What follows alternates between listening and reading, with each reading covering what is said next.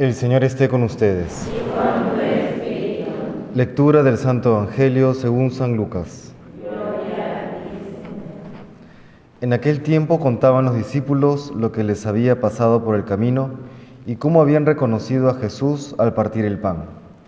Estaban hablando de estas cosas cuando se presenta Jesús en medio de ellos y les dice, paz a vosotros.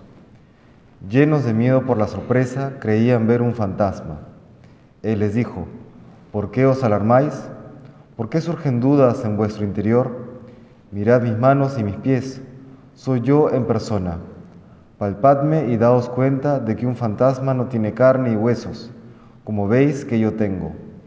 Dicho esto, les mostró las manos y los pies, y como no acababan de creer por la alegría y seguían atónitos, les dijo, ¿Tenéis ahí algo de comer? Ellos le ofrecieron un trozo de pez asado. Él lo tomó y comió delante de ellos y les dijo, Esto es lo que os decía mientras estaba con vosotros, que todo lo escrito en la ley de Moisés y en los profetas y salmos acerca de mí tenía que cumplirse. Entonces les abrió el entendimiento para comprender las escrituras y añadió, Así estaba escrito el Mesías padecerá, resucitará de entre los muertos al tercer día, y en su nombre se predicará la conversión y el perdón de los pecados a todos los pueblos, comenzando por Jerusalén. Vosotros sois testigos de esto. Palabra del Señor.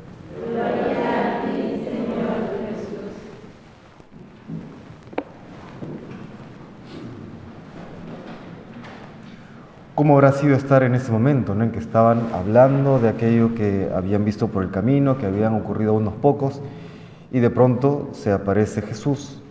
¿no? hay paz a vosotros, el saludo habitual.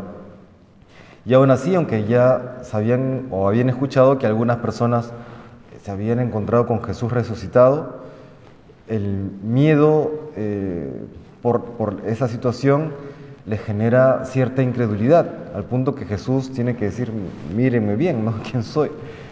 Y aún así dice que la alegría luego no les dejaba eh, creer del todo, ¿no? Era, era algo totalmente sorpresivo. Y eso que Jesús en varias ocasiones había anunciado lo que iba a padecer y que luego iba a resucitar. ¿Cómo es la mente humana, el corazón humano que, que termina siendo incrédulo? ¿No será luego ya la venida del Espíritu Santo en Pentecostés lo que termina de sanar el corazón, de fortalecerlo y de prepararlo para la misión de evangelizar al mundo entero? Pues lo mismo le pedimos hoy al Señor, que nos lleve a creer de verdad. Porque a veces lo tenemos presente en la mente como una idea, pero necesitamos esa fuerza del Espíritu Santo para realmente para que realmente sea transformada nuestras vidas, para que podamos anunciar el Evangelio con valentía, con nuestra vida toda. Como aquella sanación que realiza o que escuchamos en la primera lectura del libro de los Hechos de los Apóstoles, en que Pedro y Juan van al, al templo, se encuentran con este paralítico y en nombre de Jesucristo lo curan. Un punto interesante que menciona el Evangelio de hoy y que podría a veces pasar desapercibido, dice que es la fe en el Señor Jesucristo, es decir, el mismo Cristo resucitado, quien restablece a este paralítico de manera completa. Es un restablecimiento total, una sanación total. El Señor no nos busca sanar solamente en cierto aspecto, nos busca sanarnos íntegramente, totalmente. Como leía en algún autor que proponía que, el Señor no atiende los síntomas, sino que atiende a la persona. No va a los síntomas, no va a algo específico, sino que busca la sanación, la santificación total de la persona. Eso es bien importante porque no va solamente a un, un, mal particular, sino busca que lleguemos al cielo, busca que seamos salvados. En el libro de las confesiones, en algún momento San Agustín relata la angustia que tenía su madre Mónica, y cuando Dios, eh, bueno, cuando San Agustín termina huyendo a Roma, la madre de Agustín pues sufre mucho, y Agustín, relatando este momento respecto de la oración de Santa Mónica, dice lo siguiente, Dios le negaba lo que pedía entonces para concederle lo que pedía siempre.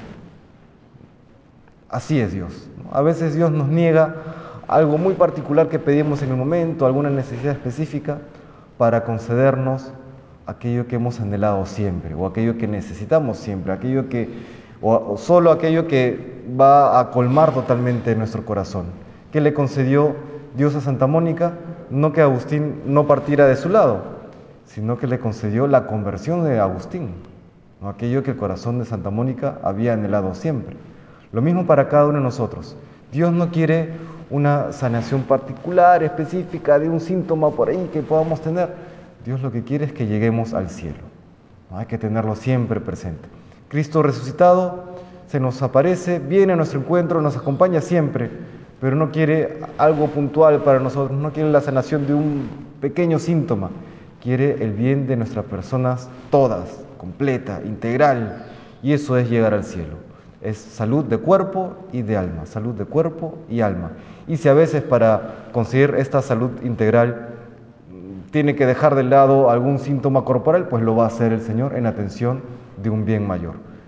Eso es vivir con fe. Y se lo pedimos al Señor con sinceridad de corazón, que nos conceda pues esa fe de encontrarnos con Él en nuestro día a día y de confiar totalmente sabiendo que nos concederá la salvación de nuestros cuerpos y de nuestras almas cuando Dios quiera, con paciencia, si es que somos fieles. Que Dios nos bendiga.